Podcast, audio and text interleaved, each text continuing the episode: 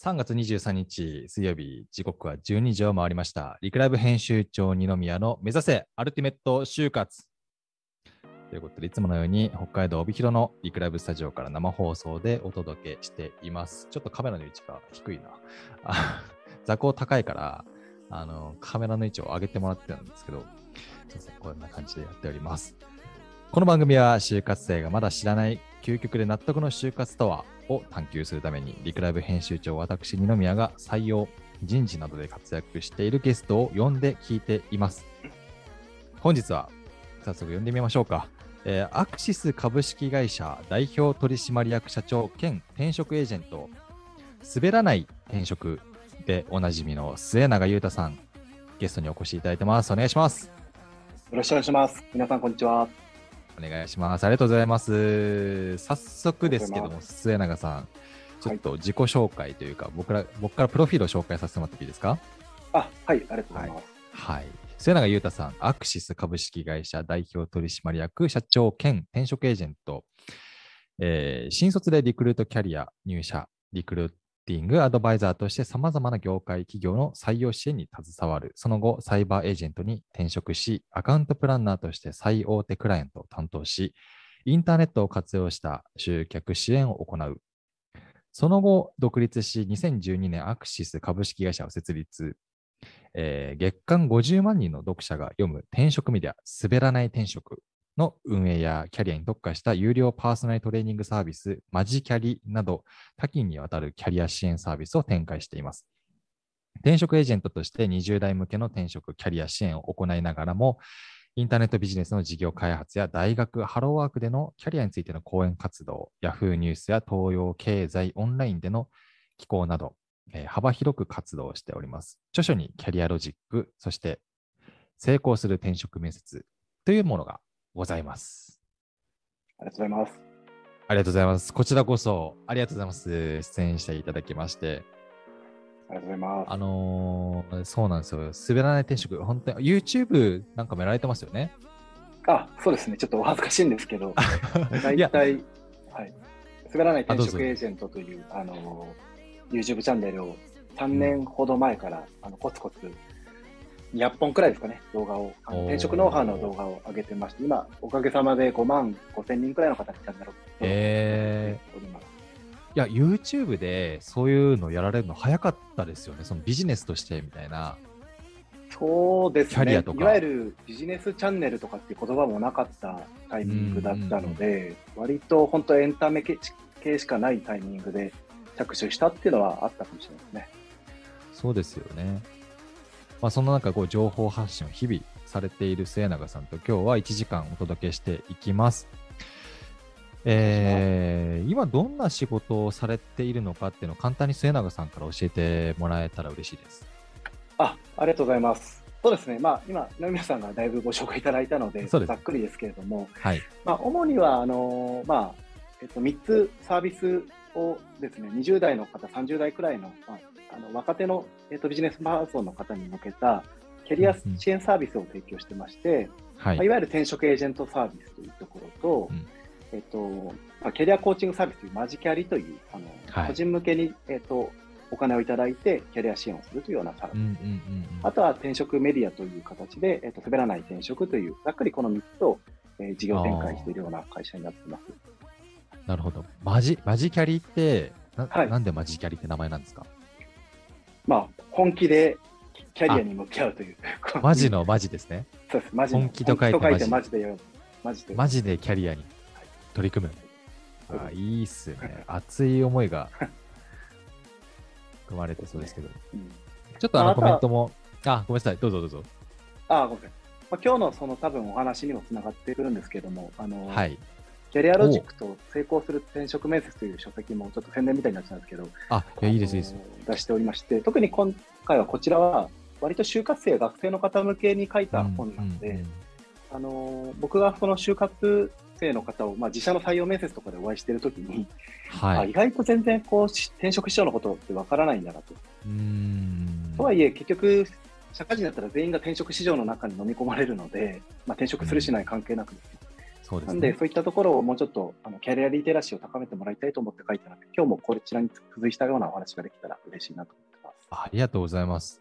そうなんですよね。あの、やっぱり、就職がメインコンテンツというか、メインの目標になりがちだと思うんですけど、いわゆるその後、転職ってものつきものですもんね。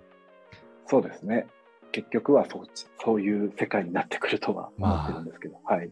結構断絶してるなと今思います。うんなるほど、なるほど。まあうんそうですね、新卒は1年で終わっ、まあし就活って1年、2年で終わってしまうけど、うんまあ転職はね、仕事人生40年、50年みたいなところ、付きまとってきますよね。まあそんな話も後半のゲストトークなんかでお話聞いていければなと思っております。はいあの、コメントいただいております。さゆさん、よろしくお願いしますと来ております。ありがとうございます。のりかわさんからも、こんにちは。よろしくお願いいたします。よりがよろしくお願いいたします。りがとうございます。あと、ナッツンさんからも、こんにちはっていただいてます。はい、皆さん聞いていただいてありがとうございます。ありがとうというございます。ことでですね、早速前半のコーナー、就活ニュース R に行きたいと思います。このコーナーは就活や働くことに関するニュースをリクラブ編集長私二宮がピックアップしてお届けしていきますと。今日のニュースはこちら、マイナビニュースより2023卒の就活生350人が挙げる企業を選ぶ際求めない項目とは？というニュースが昨日ですかね、おとといありまして、ちょっと読んでいきます。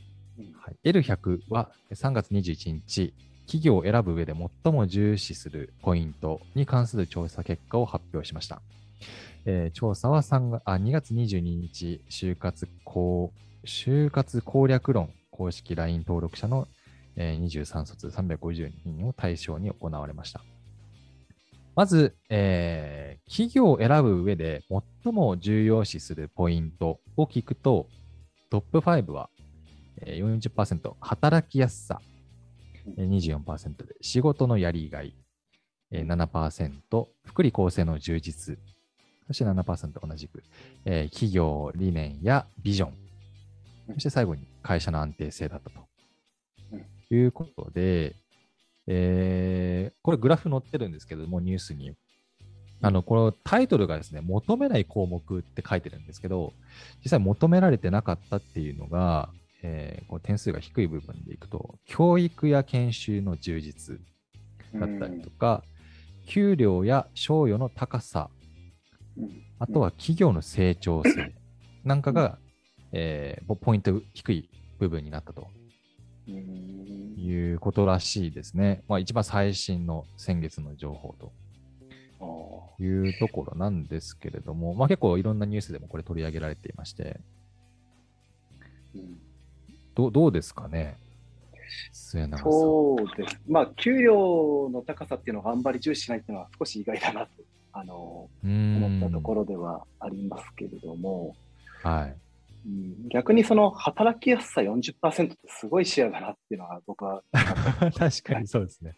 かなりの大半をあの占めてるわけなんですけど、はい。働きやすさの意味や定義が何なんだろうなっていうのがちょっと漠然としていて、なるほど。はい、突っ込みどころがすごいなというふうにちょっと個人的には思ったところですかね。これそうですよね。ちょっと分解して考えてみたいところではありますね。働きやすさっていうのは何をですね。うん、それこそその仕事のやりがいを感じている人にとっては働きやすいと思ってるかもしれないし、うん。あのなんか福利厚生がしっかり手厚いから働きやすいと思ってるかもしれない人もいるじゃないですか。そうですね、そうですね。うん確かに。だから、まあ、そこら辺って結構主語主語によってもだいぶ働きやすさの定義って異なるんじゃないかなとか個人的には思うので、まあそれは働きづらいよりは絶対働きやすい方がいいですよね。そうですね。はい。ここにどういうものが入ってくるんでしょうかね。まあ、他で書いてないところなのかな。例えば、うんうん残業時間がないとか、残業が少ないみたいなことなのか、うんテレワークも推奨。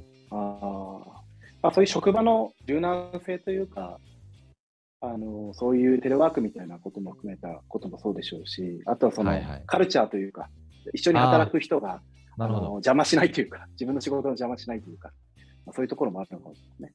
それもありそうですね。うん、まあ、結局はでも、その人それぞれによる考え方になってくるかなっていうところで、まあ、働きやすいに越したことはないですよねと。これはもう選択肢あったらこれ選んじゃいそうですね、僕も。というところではございますね。無難なところなので、ちょっと質問の取り方によっても、ちょっとまとめてもらうんだろうなと思います。はい。まあでも意外なところはこの給料があんまりここの調査ではあ上位に入ってきてないっていうのがあったので、うん、まあそういう世代なのかなっていうのも伺えそうかなと思います。そうですね。あと、同じ調査でもう一個、あのーなんていうかね、結果があるんですけれども、働きやすい企業の探し方は分かりますか？と尋ねたところ、全く分からないが27 24%約。あと、どちらかというと分からないが55%。ということで、よく分かっていない層っていうのが75%超えうん。ですね。ああ、なるほど。だからこれ結局書いてますね。働きやすさっていうふうに 重要視しているポイントなんですけれども、それが探し方わからないって75%は回答してる。そんなニュースでした。うん、なんかこれもさっきの話につながっちゃいますけど、その人にとっての働きやすさを定義できた上でさあのその見つけ方がわからないのか、それ自体があやふやだから見つけようがないのかっていうことによって大きな意味の違いがあるかなとは思いますよね。確かにそうかもしれないですね。意外とその僕はどっちかというと新卒就活市場というよりは転職市場で仕事をしてきたんですけれども、はいはいはい。あのて社会人、ビジネスパーソンの方であっても、はい、結構これあるあるで、うーん。良い転職先があれば転職したいとかっていう人って結構多いんですけど、はい。いや、あなたにとっての良い転職先って何ですかっていうと、何も出てこないとか、まあそうね。あと転職してみたら、こんなはずじゃなかったみたいなことを言う方いるんですけど、あはい。じゃあどんなはずだったと思ってるのっていうと曖昧だっていう人ってすごく多いなるほねど。なるほど。そうですよね。何を期待してたんでですかっていうと曖昧ああ。まあその曖昧さがやっぱりこうギャップとかを生んでしまったりとか、うんミスマッチっていうところになっていったりするんですかね。そうですね。だから今回の今日のテーマ、あのーはい成長目的、あの志望動機を成長で、あのーのみにしてませんかみたいな話があると思うんですけど、まあそれはまさに成長だけじゃなくてですね、はいあ。の仕事とか働くことに何を期待してるかっていう定義が曖昧だっていうことは結構うん問題になってることって多いなとは思いますね。そうですね。それをじゃあ後半は深掘りさせていただきましょう。はい。えーまあ、ちょっとニュースつながりなんですけど、末永さんの方で、例えば会社とか仕事で、なんか起きたニュースってありますか？最近。あそうですね、ちょっと自分ごとで申し訳ないんですけれども、まあ、先ほどもちょっとお話しさせていただいたあのキャリアコーチングサービスのマジキャリがですね、はい。おかげさまで2周年をあの迎えたっていうのが2月で、はい、おめでとうごいざいます。はい。ありがとうございます。ちょっと早いもので一気に気づいたら2 2周年。周年。はい、あれ結構な、結構何人いらっしゃるって言ってましたっけね。